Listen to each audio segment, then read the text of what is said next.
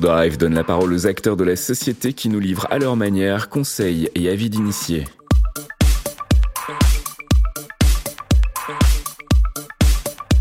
Ou Talk, c'est la discussion French Cloud. Bonjour à tous. Aujourd'hui, on se retrouve pour parler d'un sujet d'actualité qui n'a pas encore été traité sur notre chaîne Talk, à savoir la RSE, ou responsabilité sociétale des entreprises. D'actualité d'abord, parce que la transformation des entreprises durant cette période de crise a fait émerger de nouveaux comportements et ambitions chez leurs collaborateurs, avec la nécessité de trouver encore plus de sens à leur mission quotidienne. Pour beaucoup, la RSE s'est notamment révélée comme un élément moteur d'activité. D'actualité aussi, parce que les entreprises ont également compris leur rôle dans cette démarche RSE.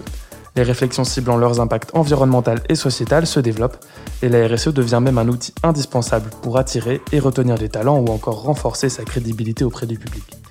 Alors entre engagement personnel et enjeux d'entreprise, la RSE se fait une place dans notre société et il nous a semblé pertinent de l'évoquer au travers d'un épisode dédié. Cédric Mermillot, cofondateur et Head of Strategy to Drive, nous partage sa vision de la RSE en répondant aux questions toujours si pertinentes de Nicolas Lepochat, notre Marketing Campaign Manager. Bonjour Cédric Mermillot. Bonjour. Merci d'avoir accepté notre invitation. Permettez-moi de commencer avec une question assez banale, mais de circonstance. Comment allez-vous? Très bien, très très bien. Le moral est bon. Franchement, je ne me plains pas. Parfait. Alors pour commencer cette émission, parlons de vous et de votre parcours. Vous êtes cofondateur et directeur général de la stratégie Sign et Identity to Drive. Sign qui correspond à une offre de signature électronique et Identity pour euh, la délivrance de certificats électroniques hautement sécurisés. Pourquoi cette appétence pour le secteur de la tech?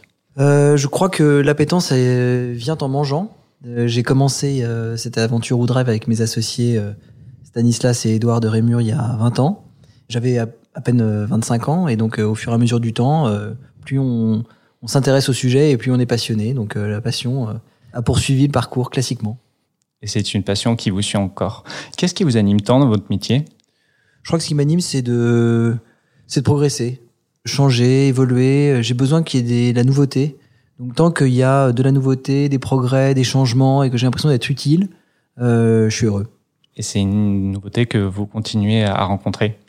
J'essaye, j'essaye. D'ailleurs, le, fait qu'on se rencontre aujourd'hui pour parler d'un sujet qui m'est cher euh, est un exemple justement des nouveautés euh, qu'on peut vivre chaque année dans les entreprises.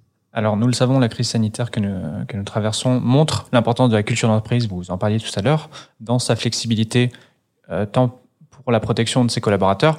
Et un critère qui a été propulsé sur le devant de la scène, c'est celui de la responsabilité sociétale des entreprises, ou plus communément appelé RSE. Et ce critère est devenu une condition incontournable pour l'attractivité et la rétention des talents. Quelle est votre définition de la responsabilité sociétale des entreprises? J'ai la définition que nous donne la loi. Je crois que si, si, on regarde de façon assez schématique, le RSE, c'est de pouvoir concilier euh, écologie, euh, gouvernance et euh, éléments sociétaux au sein d'une entreprise. Donc ça, c'est assez clair. Après, ce que je crois, c'est que vous avez dit en introduction que c'était devenu quelque chose de d'incontournable. Je suis pas forcément d'accord avec ça. Je crois qu'aujourd'hui, il y a pas mal de pas mal de paillettes autour de ce sujet. Je, fais partie des gens qui, qui considèrent que un des éléments d'avenir de notre société et donc de notre société commerciale, hein, euh, et de nos entreprises et cet élément-là. Moi, je crois beaucoup euh, au fait que euh, une grosse partie de la relance après cette crise devrait être faite autour d'une relance verte et donc autour de ces sujets-là. Je pense que les gens sont prêts. Je pense que concrètement, la, la, les vrais travailleurs de ce pays sont, sont vraiment prêts à enclencher la, la, deuxième vitesse sur ce sujet. Ils attendent de nos politiques justement qu'ils prennent leurs responsabilités. On aura peut-être l'occasion d'en reparler. Donc je, je crois qu'il y, a, il y a une vraie dynamique qui est en train de s'enclencher. En revanche, euh, il y a une dichotomie entre cette dynamique qui vient, euh, j'ai envie de dire, du peuple, c'est-à-dire de, bah de, de, de, tout le monde, hein, de, aussi bien dans les, dans, les, dans les villes que dans les campagnes. Tous les gens que, avec qui je peux discuter de ces sujets, je me rends compte qu'ils ont une vraie dynamique autour de ça et que cette dynamique, elle est porteuse euh, d'espoir, elle est porteuse d'emploi, euh, elle est porteuse de productivité, elle est porteuse de beaucoup de choses positives. Et que, à côté de ça, quand on revient dans le quotidien euh, et qu'on est un peu pris dans le quotidien, on voit que dans les directions générales, de l'ensemble de, de, du tissu économique, hein, que ce soit des très grands comptes comme des, des plutôt des TPE-PME, bah, finalement ça passe un petit peu en deuxième, en troisième.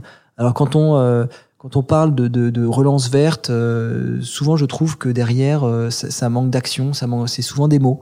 Et donc je crois que le RSE est, est devenu, et c'est déjà quelque chose de positif, quelque chose qui existe, partout. On peut pas dire aujourd'hui à une entreprise ou à une direction euh, générale ou RH, est-ce que vous avez une politique RSE et qui vous regardent comme de ronde flanc. Je crois qu'ils savent maintenant ce que c'est. Est-ce que c'est vraiment bien neuf? Je ne le crois pas. Et donc, je crois qu'il faut euh, mettre en place des initiatives, mettre en place des, euh, des obligations pour faire en sorte que cette transition se passe plus rapidement. Justement, est-ce que vous trouvez que le terme RSE est globalement galvaudé par les entreprises ou utilisé comme un effet de mode? C'est pas le mot RSE, je trouve pas, parce que finalement, il y a beaucoup de gens qui me posent la question. L'autre jour, j'ai eu la chance d'être de, d'être interviewé dans un, dans un quotidien euh, sur le RSE et, euh, et donc pas mal de gens l'ont lu et, et, énormément de gens m'ont posé la question mais qu'est-ce que c'est que le RSE Donc j'étais quand même assez étonné. Je vois mmh. bien que au sein des entreprises les gens savent, mais ensuite le monsieur tout le monde quand il lit, il sait pas forcément ce que veut dire le mot RSE. C'est finalement un mot assez technique. Je crois qu'il y a l'écologie, il y a, en tout cas, il y a des termes qui me paraissent euh, beaucoup plus galvaudés aujourd'hui, comme l'empreinte carbone. Euh, donc non, je, je, je, dirais plutôt non à votre question. Mais vous avez tout, tout le droit de, de, répondre par la négative. Alors, pour en revenir à la crise sanitaire, le RSE a été au cœur de nombreux débats, euh, notamment sur des aspects écologiques. Est-ce que vous pensez que cette crise peut avoir un rôle d'accélérateur en faveur des politiques RSE Oui, je, je, je, pense que on est arrivé à un. Je vais pas vous dire que c'est que c'est euh, que je suis heureux que de constater que ce confinement est en train de transformer les euh, les idées, mais parce que je pense quand même que ce confinement, il faut pas l'oublier, il, il, a généré beaucoup beaucoup beaucoup de de destruction. Il a, il a, il a détruit beaucoup d'emplois. Il a mis beaucoup de gens dans la précarité. J'entendais parler de, de 8 millions de personnes aujourd'hui qui ont besoin d'aide pour se, pour se nourrir en France. Donc, euh, on, on, arrive à des chiffres qui font, qui font froid dans le dos. Donc, on peut pas dire que, que ce, cette crise que nous vivons, cette crise sanitaire est positive. Je crois que, comme dans tout, quand quelque chose arrive euh, de très très difficile, une grande crise, il y a, y a des horreurs, il y a des, y a des, y a des euh, difficultés, il y a des tragédies, et puis il y a du positif. C'est toujours comme ça, heureusement, parce que sinon ce serait dramatique. Et un des éléments positifs, effectivement, c'est peut-être la prise de conscience la prise de conscience que euh, on peut faire autrement, un petit peu comme si euh, finalement on nous avait rappelé le, le, le, système, la Terre nous avait rappelé qu'elle existait et que bah, si on s'en occupait pas ou pas assez vite, bah, c'est elle qui allait prendre les droits. Finalement, ce virus, c'est un peu ça. Hein, c'est de mon point de vue, hein, ça reste ma vision que je vous exprime, mais c'est c'est un petit peu comme si c'était un rappel à l'ordre. Je crois que de ce point de vue-là, les, les conditions vont changer. Aujourd'hui, on voit qu'il y a une certaine reprise, pas encore totale parce que on est encore en pleine crise sanitaire partout, hein, mais on voit que euh, l'ensemble des reprises sont proposées comme des, en tout cas présentées comme des reprises euh, des plans de relance verts. Donc on voit bien qu'il y a euh, quelque chose de très fort qui est en train de se faire. En revanche, je pense qu'il faut faire très attention et que il faut vérifier que ce ne soit pas que des mots. À ce titre-là, la Convention citoyenne pour le climat a eu, de mon point de vue, un impact très fort. Aujourd'hui, on est dans une phase un petit peu intermédiaire entre les actions et les 147 propositions validées et le fait de les mettre en œuvre dans le cadre d'une loi parlementaire. Le, le, le chef de l'État est un petit peu euh, au milieu du guet, très critiqué euh, un peu des deux côtés, à tort de mon point de vue, parce que je pense qu'il euh, il fallait, il fallait initier cette, ces propositions et c'est déjà extrêmement positif. Maintenant, il faut les mettre en œuvre. C'est là où on l'attend. Je pense que tant que la dynamique de mise en œuvre est, est, est là et qu'elle est poussée par le chef de l'État, il faut lui faire confiance. Il faut être vigilant comme le sont un certain nombre de gens, dont, dont Cyril Dion, que, que, qui est un activiste intéressant qu'on peut suivre, mais il faut pas être extrême. Euh, il faut euh, il faut faire confiance aux politiques et notamment à notre président de la République qui porte ce projet de rénovation verte et je crois qu'il faut euh, il faut lui faire confiance, lui donner le bénéfice du doute et lui, reconnaître quand même cette cette initiative extrêmement populaire, extrêmement forte de redonner au peuple le la parole dans ce sujet qui, le concerne et, ça pour montrer aux politiques à quel point euh, les gens ont envie de s'impliquer dans ces sujets et à quel point on peut les impliquer pour faire de la politique autrement et transformer vraiment la façon de vivre l'écologie dans notre pays. Alors, euh, entre émissions de gaz à effet de serre, pollution de l'eau et des sols, épuisement des ressources naturelles, les conséquences euh, écologiques et environnementales du numérique prennent de l'ampleur à mesure que le secteur se développe. Un chiffre éloquent, selon le dernier rapport de l'Agence de l'environnement et de la maîtrise de l'énergie en 2019, près de 4% des émissions mondiales de gaz à effet de serre étaient imputables au numérique. Pensez-vous que l'aspect écologique du numérique est aujourd'hui un sujet majeur au sein des entreprises de la tech? Oui. Alors je pense que ces entreprises-là sont particulièrement sensibles à ces sujets pour plusieurs raisons. D'abord parce que, euh, comme vous l'avez dit, euh, l'impact euh, est très très fort. Le numérique c'est 4%. Alors pour donner un, un ordre d'idée aux gens qui nous écoutent, tout le tout l'aviation civile c'est 2%. Donc c'est deux fois plus que toute l'aviation civile. Et pourtant qu'est-ce qu'on parle de la pollution des avions, les programmes qui ont été lancés par Airbus pour faire des biocarburants. Enfin bref il y a beaucoup, beaucoup, beaucoup de, de, de, sujets autour de ça, et pourtant on parle pas beaucoup du numérique. En revanche, euh, les euh, sociétés du numérique et de la tech qui euh, emploient un très grand nombre d'ingénieurs et de commerciaux, enfin de gens qui sont souvent assez jeunes et qui sont très au fait de ces sujets, se sentent du coup très concernés parce que se rendent bien compte que c'est quelque chose qui vient de l'ensemble de, de, des gens qui participent justement à cette, à cette industrie et que donc on doit faire quelque chose. Donc oui, la réponse est oui. Je pense que euh, les entreprises de la tech et du numérique sont peut-être en avance sur la mise en place de, euh, de politiques RSE innovantes et, euh, et intéressantes. Maintenant, une fois qu'on a dit ça, on n'a pas dit grand-chose parce que ce que je vois, c'est que euh, il y a beaucoup d'annonces. Si vous prenez euh, les Gafa par exemple, euh, ils ont tous eu des effets d'annonce extrêmement forts. Microsoft veut être empreinte carbone négatif en 2030, et j'en passais des meilleurs derrière, il y a beaucoup de green bashing, de mon point de vue. C'est-à-dire qu'on dit, on dit des choses comme ça, et puis après, quand on décortique et on essaie de comprendre comment ils font, euh, c'est un petit peu différent. Donc je crois qu'il faut vraiment, euh, de mon point de vue, de la direction générale, prendre conscience que l'ensemble des gens qui composent cette industrie veulent que ça change, et il faut les impliquer dans ce changement et le mettre en œuvre. Vous parliez écologie tout à l'heure, notamment la Convention citoyenne. Aujourd'hui, c'est l'accord de Paris qui fête ses cinq ans et qui engendre une concrétisation réelle de la responsabilité euh, sociétale climatique des organisations et par extension du domaine de la RSE.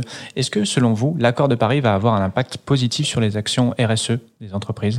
Euh, Oui, l'accord de Paris, c'est l'élément de base. On se réfère à cet accord en permanence pour ne pas oublier.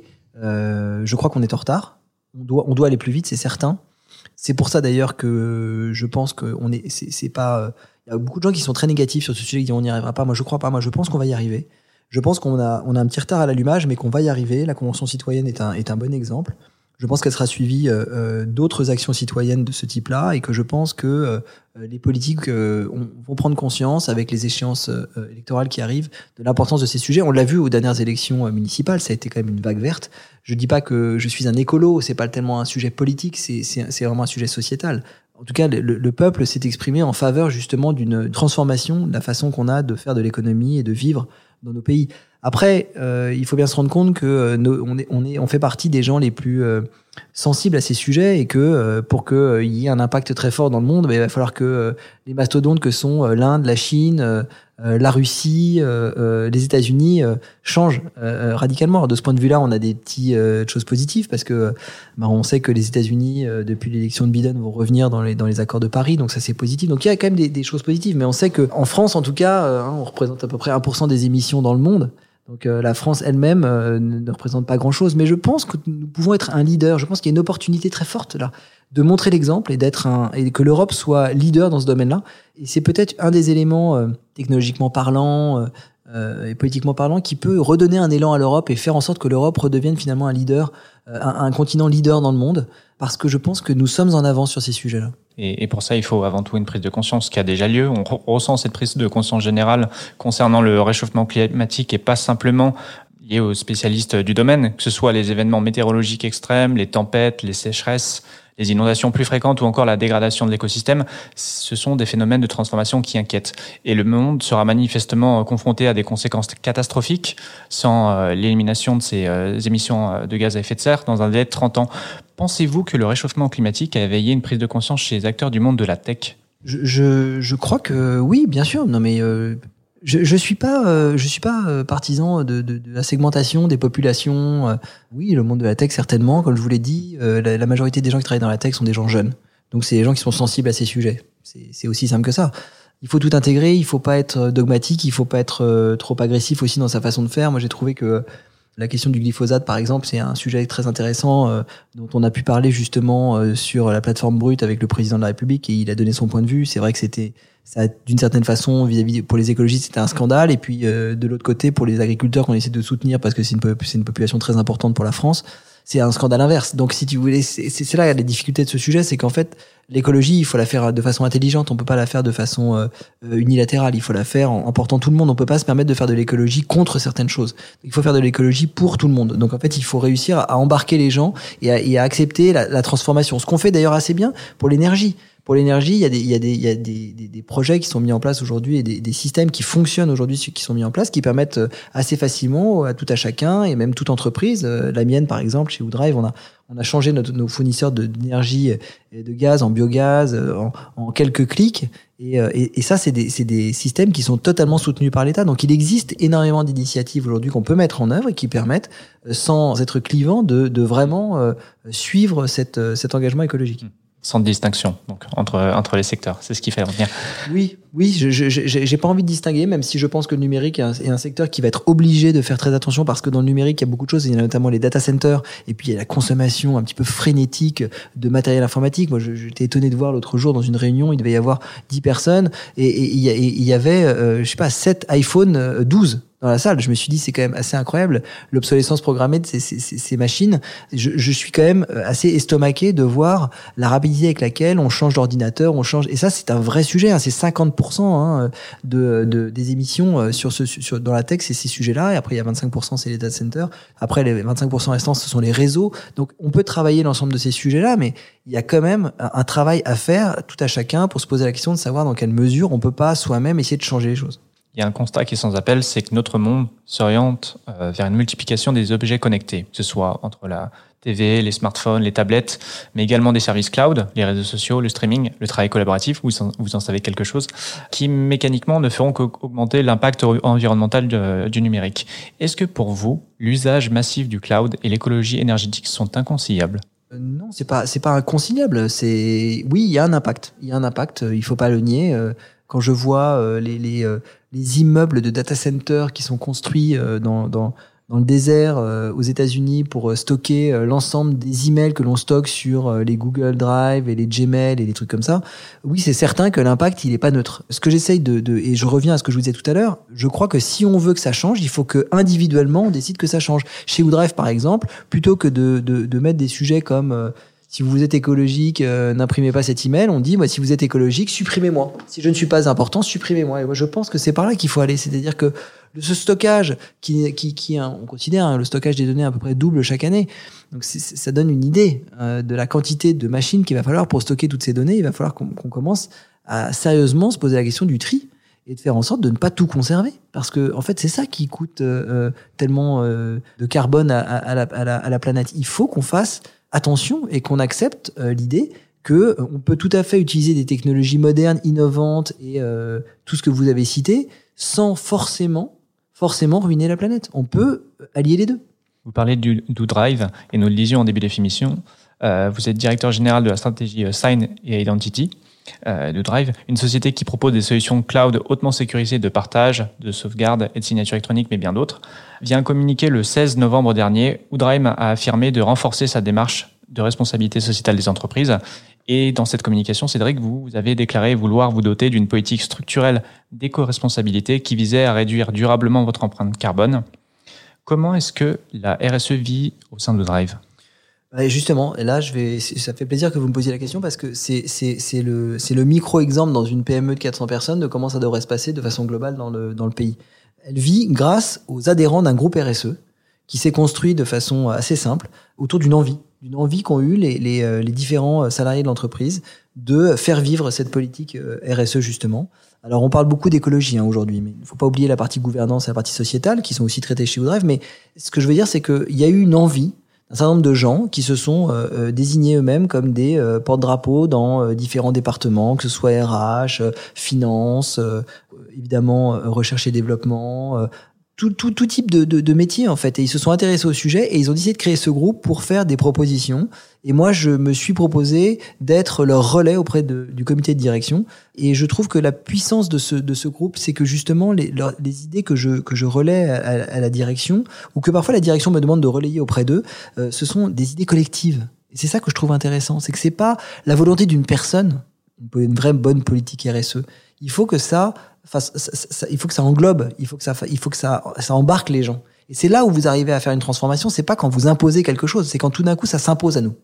Quels sont les engagements à tenir pour assumer une telle démarche sociétale?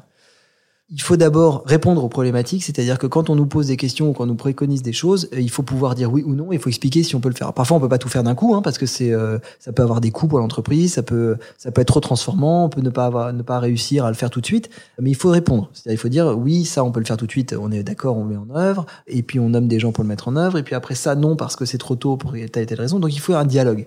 Donc du coup, c'est comme ça qu'on met en marche des, des plans d'action. C'est-à-dire qu'on fait des propositions, le groupe RSE fait des propositions chez Woodrive, et ensuite le, le comité de direction les étudie et en, en dialogue avec, les, avec les, les, représentants de ce groupe met en œuvre un certain nombre de propositions. Donc on y va par étapes. La première étape qu'on a faite chez Woodrive, qui était fondamentale, c'était de mesurer notre empreinte.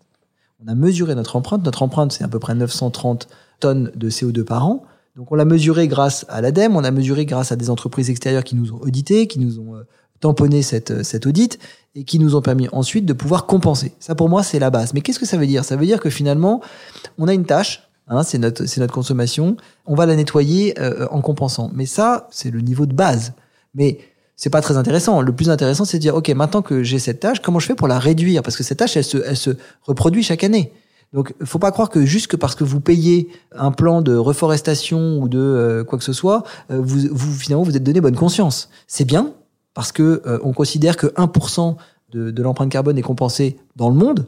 Donc ça vous ça vous donne une idée de, de déjà de ce que c'est moderne comme démarche. Mais mais pour nous ça suffit pas. C'est-à-dire que il faut montrer l'exemple bien au-delà de ça il va falloir mettre en place une politique structurelle de baisse de notre empreinte. Ça veut dire que euh, la croissance de, de, de, nos effectifs et de, nos, de notre chiffre d'affaires doit être inversement proportionnelle à la croissance de notre empreinte. Et c'est ça qu'on essaie de mettre en œuvre avec le groupe, puisqu'on a mis en œuvre cette première euh, phase qui était de mesurer et de compenser. Et maintenant, on est en train de mettre en place un plan structurel de baisse. Vous parliez de phase, et justement, une politique RSE bien menée suppose forcément une application des RH pour clarifier la démarche et les messages, et celle des salariés pour construire un sens du collectif. Dans quelle mesure les collaborateurs d'Oodrive s'intègrent dans ce projet? C'est ce que je vous ai dit, c'est-à-dire qu'il y a effectivement les RH qui donnent le, cadre, parce qu'il y a des lois. Il y a énormément de lois qui existent. Il y, a, y a, des lois sur la mobilité, il y a notamment une loi sur la, sur la mobilité durable qui, qui vient d'être, d'être encore accélérée par le gouvernement et c'est très positif. Et il y a, euh, il y a les, enfin, les départements RH des entreprises qui sont là pour relayer ces différentes possibilités pour faire en sorte qu'elles vivent dans les entreprises. Donc ça, c'est très bien. Et puis après, comme je vous le dis, si on veut que ça ait un impact et que les gens, les trois quarts des gens qui ne connaissent pas ces sujets-là soient embarqués et commencent à s'intéresser au sujet et du coup, ça fasse tache d'huile, en fait, bah, il faut que tout le monde, c'est un petit peu comme la représentation syndicale, en fait, c'est un petit peu la même chose, mais il faut que tout le monde soit impliqué. Ça veut dire que, par exemple, dans le groupe RSE, quand il s'est formé, on a eu des demandes énormément de demandes et on a eu des demandes à peu près partout. Donc j'ai dit, bah, ce qu'il faut, c'est qu'on essaie de représenter tout le monde. On peut pas être un groupe euh, qui va fonctionner. On est euh, presque 400 dans le groupe euh, Drive. On peut pas se permettre d'avoir 40 personnes dans un groupe RSE. C'est trop. On peut pas travailler à 40. Donc j'ai dit, bah, essayons de nous limiter à 10 et puis essayons d'avoir à peu près un représentant par dans chaque département. Et c'est ça, en fait, qui est très fort chez Woodrive, c'est que chaque département est représenté. Et du coup, chaque personne qui participe à ce sujet et qui est passionnée, quand il retourne dans ses, dans ses pénates et qui, qui discute avec les gens de son, de son département, il va essayer de, les, de commencer à les éduquer dans le bon sens du terme, en disant, vous voyez, on a travaillé ce sujet-là, peut-être que vous n'êtes pas au courant, mais regardez un petit peu de documentation. Par exemple, on a, on a un groupe euh, qu'on partage euh, sur le réseau social de l'entreprise on partage un groupe avec tous ces gens-là et on, partage en permanence des idées. Parce qu'il y a énormément de choses qu'on trouve aujourd'hui sur le web, c'est assez incroyable, des innovations dans tous les sens pour pouvoir mieux recycler euh, le matériel, enfin, je vous en passe des meilleurs. Et à chaque fois, euh, ces idées viennent de ces, ces personnes-là. Après, on essaie de voir comment est-ce qu'on peut les implémenter chez nous, comment est-ce qu'on peut mesurer l'impact que ça peut avoir, et puis surtout, on en parle autour de nous. C'est-à-dire et du coup, il y a quelque chose d'assez étonnant qui est en train de se passer, c'est que c'est en train de monter. Je sais pas comment vous expliquer. C'est un mm. truc qui est en train de devenir incontournable. Et, c'est là où, pour moi, je, je, dis que ça va devenir très fort, c'est que quand ça devient obsessionnel dans le bon sens du terme, hein, chez un peu tout le monde, mais ça se met naturellement en œuvre. Vous sentez une ferveur chez les collaborateurs de Drive dans, dans ce projet? Oui, incontestablement. Et je crois que c'est positif pour tout le monde. Et c'est ce que j'essaie d'expliquer en étant euh, un peu l'intermédiaire entre euh, les différents groupes qui s'intéressent à ça et surtout la direction. J'essaie de leur expliquer qu'il y a énormément d'aspects positifs dans, euh, dans, dans, ce qui est en train de se passer. D'abord parce que globalement, on fait ça quand même pour une cause qui est juste, qui est quand même de sauver la planète. Et ça, je pense que personne ne peut dire qu'il n'est pas pour. Tout le monde est plutôt pour. Alors, il y a des gens qui n'y croient pas, d'autres qui y croient beaucoup. Mais en tout cas, ce qui est certain, c'est qu'il faut qu'on essaye.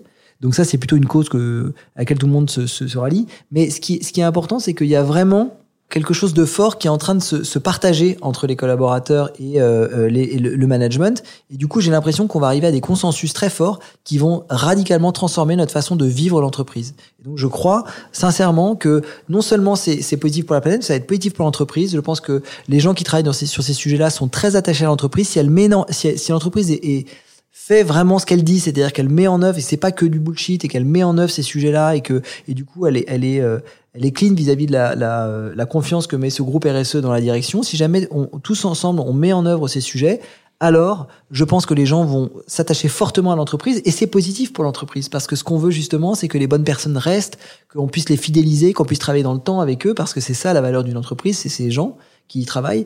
Et donc je pense que c'est un cercle hyper vertueux pour l'entreprise. Comment a émergé cet attachement pour cette cause de votre côté?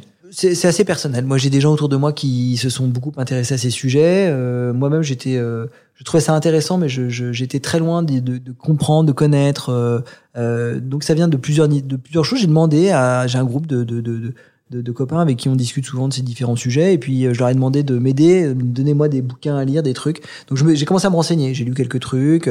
J'ai rencontré quelques personnes qui étaient vraiment complètement dedans et qui m'ont qui m'ont passionné. Puis, je me suis fait mon opinion.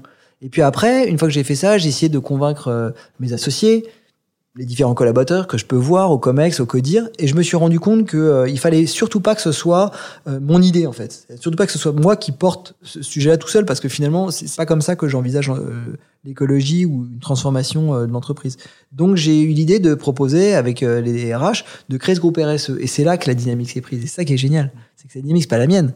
C'est la dynamique euh, des collaborateurs, des collaboratrices de l'entreprise qui ont décidé de faire cette transformation-là. Donc moi, personnellement, je, je, comme tout le monde, bah, il y a beaucoup de sujets quand même aujourd'hui, il y a beaucoup de reportages, euh, il y a, y a beaucoup de choses. Il y, en a, a qui a été assez euh, assez sublime là, qui, qui vient d'être fait sur France 5 sur ces sujets-là. Il y, a, il y a beaucoup beaucoup de choses à voir, donc on peut facilement se documenter. Si ça vous intéresse, vous allez sur n'importe quel podcast, plateforme, il y a des millions de choses à lire. Donc donc voilà, c'est venu assez naturellement, mais ce que je trouve vraiment super intéressant, c'est que j'ai l'impression aujourd'hui que, que, euh, que c'est pas du tout mon, mon sujet, c'est notre sujet chez vous. Eh bien, on vous souhaite euh, beaucoup de réussite en tout cas pour euh, le déroulement de, de, ce projet. Pour conclure, nous avons évoqué à de nombreuses reprises les impacts de la crise sur le RSE. Pensez-vous que le RSE est un vecteur de sortie de crise? C'est difficile de répondre à ça. Je, je, pense que oui, je pense que l'écologie, c'est comme je vous l'ai dit tout à l'heure, c'est un, un, vecteur pour que la société se transforme et que du coup, après euh, le, le, le, délabrement euh, euh, économique que, que, je pense on va vivre, je pense qu'un des éléments de relance, c'est l'écologie. Donc je crois qu'il faut, il faut aller à fond dans cette voie, il faut y croire et, et ça va générer de l'emploi, ça va générer énormément de positifs. Donc oui, je pense que d'une certaine façon, pas que le RSE, mais le, enfin, le RSE et l'écologie de façon globale sont des éléments qui vont nous permettre effectivement de sortir de cette crise. Comment est-ce que vous imaginez le, le monde de demain? Je l'imagine. Moi, je suis quelqu'un de d'assez positif. Je crois que quand on est positif, on a déjà fait une partie du chemin. Donc, euh, on aurait tort de pas l'être. Donc, je pense que le monde de demain, c'est un monde dans lequel, grâce justement à cette transformation écologique, on va réussir à, conserver notre planète et que, euh, en, en, la conservant, on aura certainement, on sera certainement passé dans une économie euh, très différente de celle d'aujourd'hui, qui sera certainement euh, une économie plus humaine, parce que euh, cette crise écologique, elle nous ramène à des valeurs humaines, des valeurs humaines, mais des valeurs aussi. Euh, l'écologie, c'est aussi la faune, la flore, et ces sujets-là, ils sont fondamentaux. Donc ça, ça nous rapproche de la terre, ça nous rapproche des êtres humains. Donc je pense que cette transformation, elle risque de nous faire, euh, nous faire du bien humainement parlant. Donc je vois, si je devais résumer ça en une phrase, je pense que le monde de demain sera un monde plus humain. Bizarrement, alors que effectivement, comme vous le dites, peut-être qu'on se verra un petit peu moins tous les jours, mais je crois qu'on on aura gagné de ce point de vue-là. Et vous avez raison de le souligner. Notre podcast touche à sa fin. Merci Cédric Mermillot d'avoir été notre invité. Merci.